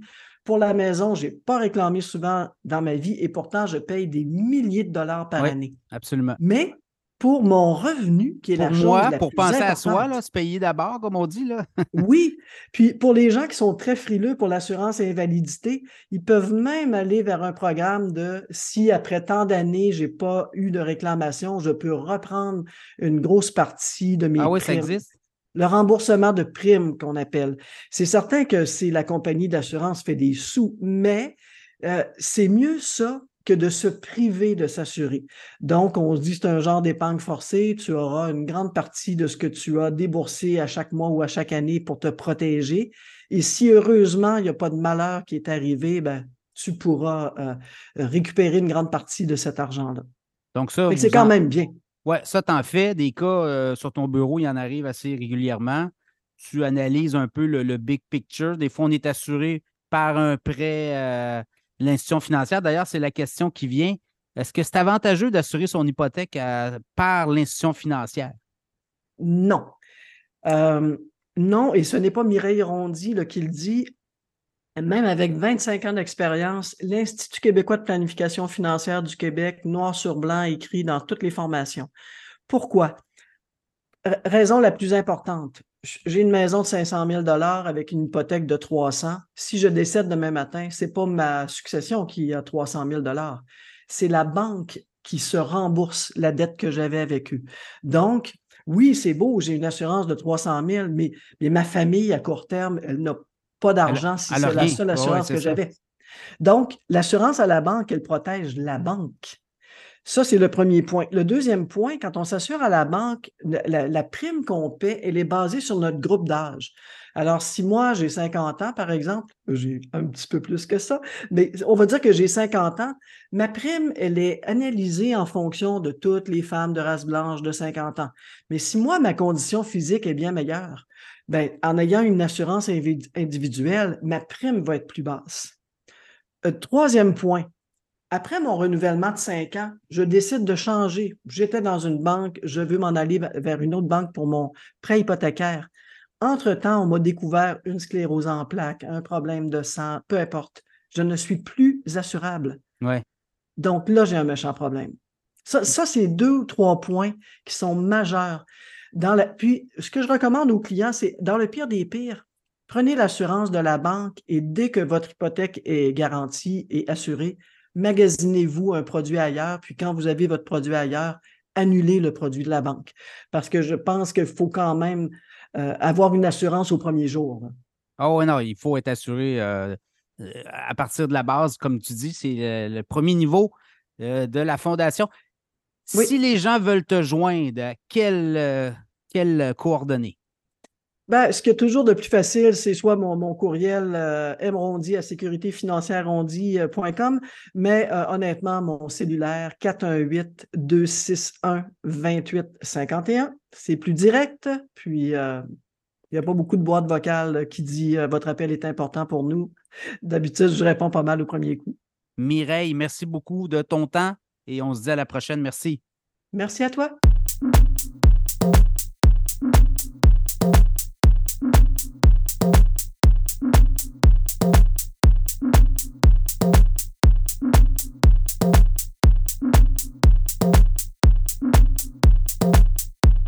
La cybercriminalité est partout et il faut être aux aguets sur le web, notamment euh, nos identités. On doit bien les protéger pour en parler.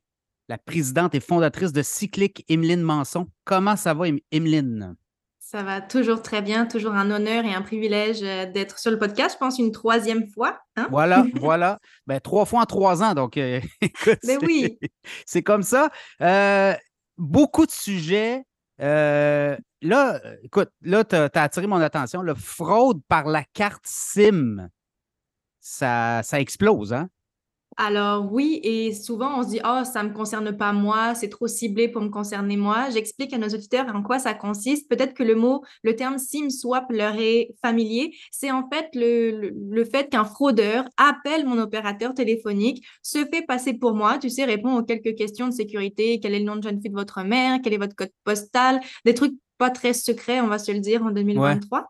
Euh, donc, se fait passer pour moi, répond aux questions secrètes et là, il arrive à, je simplifie, mais à transférer mon numéro de téléphone à moi sur sa carte SIM à lui. Et à ce moment-là, ben, il est double facteur d'authentification qu'on reçoit par texto, mais c'est lui qui le reçoit à la place. Donc, euh, oui, c'est souvent, on me dit, moi, ça ne me concerne pas, ça ne m'arrivera pas, mais il y a beaucoup de particuliers, beaucoup de citoyens, citoyennes qui en sont victimes sans nécessairement occuper des, des postes incroyables. Là. Ça arrive pour vrai, parce que c'est beaucoup ce qu'utilisent les banques, hein, le texto. Donc oui, c'est... Euh, ben, Desjardins, là, on l'a vu, là, la, vérification à deux niveaux. Desjardins l'a introduit depuis quelques mois. Et euh, bon, ben là, ça peut amener justement ce type de fraude-là. Mais dis-moi, c'est parce qu'ils doivent aussi avoir notre NIP ou notre euh, numéro d'autorisation. Donc, ces fraudeurs-là nous connaissent mieux qu'on le croit. Ils ont travaillé en amont déjà leur bête pendant un certain temps. Mais tu sais, ça devient de plus en plus rare. je pense que tu parles justement du NIP de quand je me connecte sur mon téléphone. C'est quand je redémarre mon téléphone, il me demande un code. Euh, pour de vrai, même moi, mais à culpa, mais j'ai même plus ça sur mon téléphone, je pense. Puis aujourd'hui, on n'éteint même plus nos téléphones. Donc, pour vrai, c'est une bonne question à savoir si j'ai encore un NIP sur mon téléphone. Mais réponse courte, du fait que c'est un transfert de carte SIM, comme c'est comme une nouvelle carte SIM, donc en fait, il y a juste plus de NIP quasiment. Ça, ça s'est effacé cette information. Mais pour mon compte Desjardins, par exemple, parce que là, Desjardins va m'envoyer une notification pour vérification, il faut que je sois déjà dans mon compte.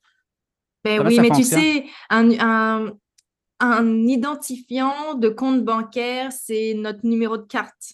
Client. C'est pas, on laisse traîner sur la table, on prend des photos, on envoie ça sur Messenger. Donc, c'est des choses qui sont qu'on traite pas comme un renseignement sensible et pourtant c'est notre identifiant pour se connecter en ligne. Et à ce moment-là, il suffit juste au fraudeur de trouver le mot de passe. Là encore, qui est pas très compliqué parce qu'aujourd'hui, on, est très paresseux avec nos mots de passe, on les réutilise. si Facebook se fait pirater, que c'est même pas de ma faute, mais que mon mot de passe Facebook c'est le même que mon compte de banque, c'est sûr que nos amis les fraudeurs vont aller l'essayer à toutes les autres places parce qu'on a des comptes. Donc c'est ça, oui, qui arrive et effectivement ensuite on reçoit le texto. Il y a une bonification avec Desjardins, je trouve, c'est que c'est plus nécessairement un texto, on a la possibilité dans nos paramètres d'activer une notification push c'est vraiment, c'est vraiment l'application Desjardins qui nous envoie un code. C'est plus le texto, ça passe plus par euh, le, notre opérateur. Donc ça, c'est un plus, par exemple. Ça, c'est chouette. OK, mais euh, euh, ils peuvent y aller avec beaucoup d'informations recueillies s'ils sont capables de détourner notre numéro de téléphone par la carte SIM. Bon, on peut aller même aller peut-être même aller chercher des cartes de crédit de cette façon-là. On peut monter un, quand même un bon pedigree là, avant de s'en apercevoir. Tout à fait, tout à fait, absolument. C'est de plus en plus problématique. Surtout, tu sais, on ne planifiait pas nécessairement parler de l'intelligence artificielle peut-être aujourd'hui, mais il y a tellement de petits robots qui se promènent sur le web et qui collectent un maximum d'informations sur nous. Tu sais, c'est plus un humain qui fait ça à la mitaine, c'est vraiment un robot qui dit, ben voici l'information que j'ai, nom, prénom, date de naissance, trouve-moi tout ce que tu trouves sur le web concernant cette personne. Et là, on voit qu'on aime les chiens, on voit qu'on a eu notre première voiture à tel âge, puis que c'est telle marque. Donc, c'est vraiment des, logiciels qui arrivent à comme tout rassembler. Donc oui, c'est une mine d'or d'informations. Ouais, puis avec l'intelligence artificielle, j'imagine, avec les des plugins euh, automatisés, on est peut-être capable justement de donner des ordres à des, euh, applications pour aller chercher justement de l'information. Donc, il faut être vraiment prudent. Le, conseil que tu donnes là-dessus, si jamais on ne reçoit plus de notifications, c'est peut-être là, euh, il y a peut-être un détournement. Là, hein. Ben oui, le SIM swap, comment est-ce que je m'en rends compte? Et généralement, on s'en rend compte quand même assez rapidement, mais même si ça prend 10-15 minutes, le fraudeur a eu le temps de faire beaucoup de dégâts. Mais généralement, on s'en rend compte parce que notre carte SIM, à nous, elle est désactivée. C'est comme si j'avais plus de réseau. Mon réseau, il est barré. Donc, c'est un petit peu l'indicateur qu'on a en disant, hein, c'est comme, je suis en pleine ville. Normalement, j'ai du réseau, c'est bizarre. Ça, ça devrait être l'indicateur. Puis là, de effectivement appeler rapidement notre opérateur téléphonique. Donc, euh, à surveiller. Également, autre fraude euh, qu'on voit de plus en plus apparaître là. Euh, présente la PME, notamment les, entreprises et la fraude du fournisseur. Hein?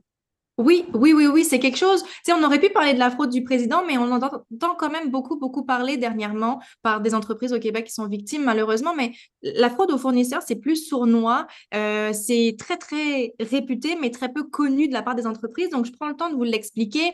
Rapidement, c'est je suis une entreprise ou je suis un particulier, puis j'ai des fournisseurs. C'est un peu ça, on a tous des fournisseurs, des factures à payer, c'est ça la vie d'adulte. Mais à un moment donné, je reçois un courriel d'un de mes fournisseurs qui dit Hey, on a changé d'institution bancaire. Ton prochain paiement de facture, s'il te plaît, fais-le sur ce compte de banque-là. Et en pièce jointe, on a bien sûr un spécimen de chèque, un nouveau spécimen de chèque ben nous, ce qu'on fait, ah, c'est la même adresse courriel que d'habitude, c'est la même signature, tout est pareil que d'habitude. Donc, parfait, je fais le changement et je change les coordonnées bancaires. Prochain paiement, je fais effectivement à ce compte de banque-là.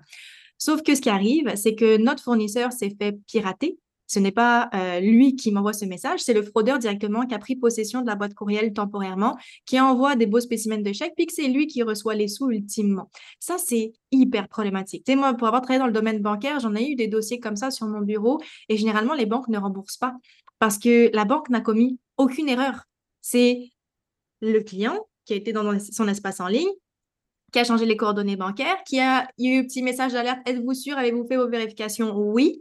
Et à ce moment-là, les banques ne remboursent pas. Donc, c'est très, très, très problématique pour ça euh, parce que le fournisseur n'est pas payé. Et puis, moi, en tant que client, j'ai payé la mauvaise personne. Mais tu sais quoi? Aujourd'hui même, j'ai eu un témoignage d'une entreprise à qui c'est arrivé, mais pas via un fournisseur, via un employé que le l'employé s'est fait pirater sa boîte courriel, ou je pense que même eux, dans leur cas, c'était même pas la même adresse courriel que d'habitude, en disant Oh, voici, euh, monsieur, madame euh, le patron, prochain paiement, s'il vous plaît, de paye, faites-le sur ce compte-là. Il n'y a pas eu de vérification qui a été faite à l'interne et la paye a été envoyée directement au fraudeur à ce moment-là. Donc, oui, très problématique. On fait quoi pour essayer de contourner ça? On prend des, euh, des doubles vérifications. On peut rappeler le fournisseur pour dire écoutez, là, je viens de recevoir une notification, vous avez changé telle, telle chose. Est-ce que c'est bien le cas? Est-ce que oui, telle coordonnée bancaire coordonne avec celle-ci? Euh, il, faut, prendre, il faut prendre les doubles précautions. Là. Tout à fait. Alors, je pense que les vérifications sont tout à fait, tout à fait de mise. Euh, si on a l'option et le temps d'appeler notre fournisseur pour dire Hey, j'ai reçu ce courriel-là, est-ce que c'est toi effectivement? Mais des fois, je suis face à des entreprises qui ont beaucoup de volume et ils n'ont pas le temps de faire ces appels-là. Moi, la recommandation que je leur fais est un peu bizarre, mais ultimement, c'est fais rien. Change pas le compte de banque. Parce que si tu ne fais pas le changement, au pire, tu fais le paiement sur le compte que tu connaissais déjà. Le compte, s'il est fermé, il est souvent revenir chez toi parfait, ça viendra légitimer que oui, le compte est effectivement fermé, mais il n'y a aucune entreprise qui ferme son compte de banque du jour au lendemain. En tant qu'organisation, on assure un suivi, un transfert, on se doute. Donc, à ce moment-là, moi, je propose aux gens qui ont un gros volume, si tu n'as pas le temps d'appeler, même si c'est ma, ma recommandation numéro un, de rien faire du tout. Puis à ce moment-là, on verra qu'est-ce qui arrive ultimement. Par contre, appeler le fournisseur, oui, mais appelez pas le numéro de téléphone dans le bas du courriel parce que c'est peut-être tout pareil, sauf que le fraudeur a changé ce numéro de téléphone-là, puis qu'on se ramasse à l'appeler lui à la place. ouais. Ce serait un petit point poche. ouais, puis il y a des fraudeurs qui vont être patients. On a eu des euh, cas de fraude ici dans la région de Québec où euh, une entreprise, euh, un entrepreneur connu, en fait, on a attendu que les gens de la l'administration soit absent ou malade. Et là, on a procédé, on a envoyé de l'information à, quelqu'un dans la haute euh, direction qui n'était pas au courant de tous ces euh, changements-là. Et là, on a profité du fait qu'il y avait quelqu'un qui était absent dans l'entreprise, notamment dans l'administration, pour euh, tenter d'hameçonner et ça a fonctionné. ça a été des gros montants quand même. Donc, ils, ils peuvent être très patients, ils peuvent, ils peuvent nous, étudier peuvent étudier les, mécanismes de l'entreprise et à un, moment, donné, on passe à l'action.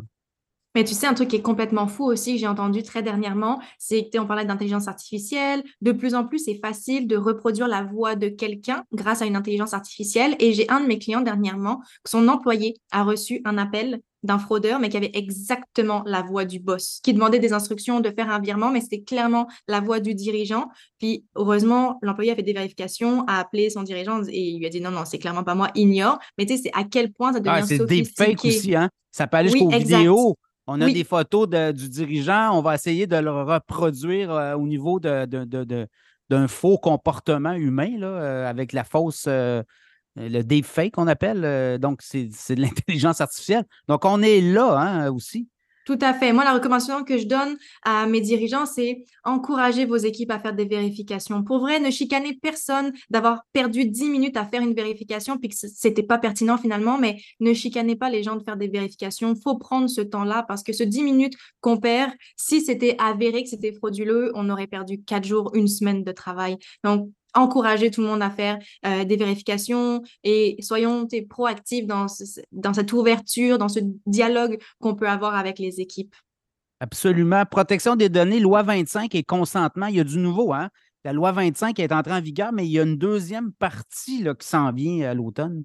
Tout à fait. Loi 25, protection des renseignements personnels. C'est le gros de la job en 2023 qui euh, nous attend en tant qu'organisation. Encore aujourd'hui, je me suis fait poser la question, oh, je suis travailleur autonome, est-ce que ça s'applique à moi? La réponse est oui, du moment où je collecte des renseignements personnels de Québécois, Québécoises, d'individus au Québec. La réponse est oui. Ce qui arrive pour euh, septembre, là, cette année, dans quelques mois, donc, c'est qu'on doit tous avoir sur nos sites web une politique de confidentialité, qui est un document qui évoque un petit peu ben, euh, qu'est-ce qu'on collecte comme renseignement personnel, où est-ce que c'est, combien de temps on le concerne, donc qui balise un petit peu tout ça. Aux gens qui disent, ben, moi, je fais juste du B2B, j'ai pas de renseignements sur des citoyens, citoyennes, il faut quand même avoir une politique de confidentialité qui qui dit cette chose-là, ultimement. Euh, il y a des gens aussi qui disent, ah, moi, j'ai pas de site web, donc j'ai pas besoin. C'est faux. Même si on n'a pas de site web, on doit quand même avoir une politique euh, de confidentialité qu'on doit rendre accessible quand on nous le demande. Donc ça, c'est le gros morceau qui demande souvent un coup de main pas mal juridique aussi pour euh, valider tout ça. Et ensuite, c'est les procédures internes à mettre en place. C'est le côté plus RH. Je reçois une demande d'accès, je reçois une demande de quelqu'un qui veut que je supprime toutes les données à son sujet. Qu'est-ce qu'on fait, nous, à l'interne? Comment on répond? Ça, c'est le gros du travail. Oui, puis souvent, on fait affaire avec des tiers, des compagnies comme Stripe, comme euh, des compagnies comme PayPal qui, elles, vont percevoir un montant d'argent, un genre d'intermédiaire entre nous et le client. Donc, ça aussi, il faut travailler avec ces gens-là, j'imagine. Bah, c'est des grosses entités, donc euh, on a plus ou moins de pouvoir d'entrer en contact avec eux. De toute façon, eux, généralement, sont conformes aux lois. Il y a juste à voir avec le RGPD. La plupart de ces organisations-là se sont euh, pliées un peu aux exigences. Donc, ça va être la même chose avec la loi 25. Mais tu sais, étrangement, moi, ce qu'on me dit, c'est justement, je fais affaire avec PayPal, je fais affaire avec Stripe, mon CRM, euh, c'est tel, tel truc, QuickBook, peu importe, tout ça. Moi, la loi 25, ça s'applique pas à moi. J'ai rien chez moi. Tout est sur ces applications tierces. Et ça, c'est faux, malheureusement, de penser ça. On a quand même une responsabilité en tant qu'organisation. S'il arrive un incident de confidentialité, tout dépend de où est-ce que ça vient. Si c'est PayPal qui a eu une fuite de données, ben, clairement, c'est leur responsabilité, on s'entend. Nous, on est victime collatérale, on a des devoirs à faire, mais ultimement, c'est pas de notre faute. Mais il y a quand même un bout où on a du contrôle. Si mon mot de passe pour rentrer sur ma console admin de PayPal, c'est le nom de mon chien, ou si c'est un mot de passe que je réutilise partout, ou que j'active pas mon double facteur, comme on disait tantôt, ben, c'est une porte d'entrée qui m'appartient et ça m'a pleine responsabilité à cet endroit-là. Donc, on a quand même du pouvoir sur ces outils-là. Le consentement, lui, il est où dans cette loi-là? Alors, le consentement, il y a des balises qui arrivent justement là pour septembre. Le consentement, il y a quatre mots-clés qui euh, reviennent, puis généralement, j'en oublie tout le temps un quand j'y vais de mémoire, mais je vais y aller. Euh, le consentement doit être manifeste, libre, éclairé et donné à des fins spécifiques. Fait que là, une petite victoire parce que j'en ai pas oublié aucun. Euh, donc, manifeste, libre, éclairé, donné à des fins spécifiques moi, la première fois que j'ai lu ces quatre mots-clés, je suis comme, OK, je pense que ça veut dire la même chose. Mais non, ils ont leur petite subtilité. Euh, mais grosso modo, on doit, quand on demande le consentement d'un individu, c'est pour une fin bien spécifique. Exemple, quelque chose qui fait beaucoup réagir mes entreprises, mes PME en ce moment, c'est exemple. Au moment de l'embauche, d'un employé, tu collectes sa date de naissance, n'est-ce pas? C'est une exigence RH, droit du travail, on en a besoin. Mais beaucoup d'entreprises, parce que c'est le fun, parce que c'est humain, parce que c'est chaleureux, vont souhaiter l'anniversaire de cet employé lors de sa date de fête. Mais ultimement, quand on a collecté cette information, on n'a pas demandé le consentement de la personne pour l'utiliser à ces fins-là. Donc ça, il y a des, choses qui vont changer où je ne peux plus utiliser de l'information dans un cas où est-ce que j'ai pas demandé le consentement au préalable? Et qui pourrait peut-être amener euh, possiblement de la fraude ou aider à des fraudeurs, hein? c'est ça aussi? Aussi, en plus, au niveau du partage de l'information, oui, clairement, clairement. Euh, donc, c'est un petit peu l'idée où est-ce que quand, tu sais, au même titre, je réserve une chambre d'hôtel parce que je vais faire une conférence à Québec, peu importe, ça, quand tu réserves une chambre d'hôtel ou les billets d'avion, généralement, les entreprises, elles aiment bien prendre ton adresse courriel et t'abonner à leur infolettre. Mais ultimement, l'utilisateur n'a pas consenti à ça. Ça, ça ne sera plus permis. Il faut qu'il y ait une petite case à cocher que oui, j'accepte. Et si je n'ai pas coché, tu ne peux pas m'inscrire. Donc, tu sais, le consentement va jouer sur ces zones-là en disant, tu collectes pour une certaine fin, pour voici la raison. Tu peux pas faire après ce que tu veux avec. Tu peux pas communiquer avec n'importe qui, euh, l'envoyer n'importe comment. Ça, ça va être balisé plus plus. Mais ça, c'est au Québec. Donc, si jamais je vais sur un site euh, américain, ou d'une autre juridiction, je comprends que pour le Québec, ça s'applique, mais ces entreprises-là ne sont pas situées au Québec. Euh, ça va être difficile de, trouver euh, une espèce de consensus universel. Je suis d'accord avec toi que ça va être difficile, mais ultimement, ce que dit la loi et c'est quoi son attente, c'est que du moment, même si on est une entreprise à l'extérieur du Québec, du moment où est-ce qu'on collecte des renseignements de Québécois, Québécoises, on serait supposé se conformer à la loi 25. Et euh, ça va être la guerre à savoir est-ce que les gens vont le faire pour vrai, qu'est-ce qu'il y en est, mais ça va être à nous de faire une espèce de gestion de risque à l'interne en sachant est-ce que je veux continuer de travailler avec ce fournisseur-là, sachant qu'ils sont contre-fiches de la loi 25. Donc, ça va être à nous de gérer notre risque via ce qu'on appelle justement dans la loi les évaluations de facteurs relatifs à la vie privée et ainsi de suite. Mais c'est à nous de se poser des questions, effectivement. Et toi, sur le terrain, tu travailles là, personnellement, ton entreprise, avec des clients. Est-ce que tu dirais qu'il y a, une, bonne compréhension de la loi 25 au Québec où il y a beaucoup de travail à faire, où les gens vont être un petit peu en retard? C'est sûr que 90% des gens vont être en retard. Ça, c'est sûr, sûr, sûr. Je rencontre encore malheureusement des entreprises qui sont même pas au courant que cette loi-là existe. Donc, je pense que ça va prendre du temps avant que les communications se fassent. Donc, c'est sûr que les gens vont pas être prêts. Moi, je dis aux personnes, stressez pas, trop avec la date du 22 septembre 2023. Euh, si vous êtes dans une démarche et vous êtes en mesure de démontrer que vous êtes dans une démarche pour vous conformer, stressez pas avec ça. Et la plupart des organisations, tu disais, c'est une, loi qui entre en vigueur en trois phases. Il y avait des choses à mettre en place septembre l'année passée et la plupart ne l'ont pas en place. Donc, tu sais, ça fait 11 mois qu'on est euh, des délinquants et des délinquantes, je mettrai entre guillemets, même si les gens ne voient pas mes, petits doigts qui font des guillemets, mais ultimement, la Terre a continué de tourner, puis il faut simplement montrer qu'on est dans une démarche. Nous, c'est moi, c'est quelque chose que je fais, effectivement, d'accompagner, de vulgariser, surtout parce que souvent, l'information qu'on va avoir, moi-même, pour avoir suivi une formation qui s'appelait Vulgariser la loi 25, je suis sortie de là, j'avais pas compris grand-chose. Et je trouve ça fâchant, surtout pour nos PME. J'essaye, moi, de plus possible d'être dans la vulgarisation, d'être dans les actions concrètes, d'offrir des outils le plus possible. D'ailleurs, euh, on a quelque chose qui s'en vient par rapport aux procédures internes, et je l'ai mentionné tout à l'heure. Je trouve que ça fait pas de sens d'inviter les organisations à travailler chacun de leur côté sur une chose qui peut être créée et partagée ensuite. Donc voilà, spoiler euh, alerte, mais on a un lancement qui est prévu euh, le 28 août pour offrir publiquement, gratuitement des procédures internes à mettre en place. Ben, on apprend à se connaître. Toi moi, on se connaît depuis un, un petit moment, mais tu sais que je suis beaucoup dans le je veux que les gens ils continuent de travailler sur leur zone de génie et qu'ils n'aillent pas dévier dans des thématiques qui ne sont pas les leurs. Euh, donc voilà, c'est un petit peu, un petit peu l'idée et ce qui s'en vient. Écoute, euh, beaucoup d'hameçonnage par les réseaux sociaux. LinkedIn, on reçoit beaucoup de, demandes d'amitié de, la Chine, par exemple. On ne connaît pas nécessairement euh, personnellement des Chinois. Là, et souvent, ces entreprises-là n'existent pas. Donc, il y a deux niveaux là-dedans. Il y a peut-être vouloir améliorer son réseau euh, en dehors du territoire chinois, je comprends. Mais l'autre chose, est-ce que ces, ces, connaissances-là euh, peuvent nuire éventuellement, peuvent euh, venir collecter de l'information? Ben, c'est sûr que du moment où est-ce qu'on accepte quelqu'un dans notre réseau LinkedIn ou peu importe le réseau social, oui, on donne accès à tous nos contacts, on donne accès à toutes nos publications, donc il y a un risque par rapport à ça. Pour ce qui concerne les attaques spécifiquement, on en voit beaucoup euh, des personnes justement issues euh, de la Chine ou d'autres pays qui vont envoyer des demandes de connexion, des gens qu'on ne connaît pas nécessairement. Et en fait, cette personne est sûrement une personne fictive, by the way, mais cherche à se bâtir une notoriété, une crédibilité sur les réseaux sociaux en envoyant un maximum de demandes de connexion.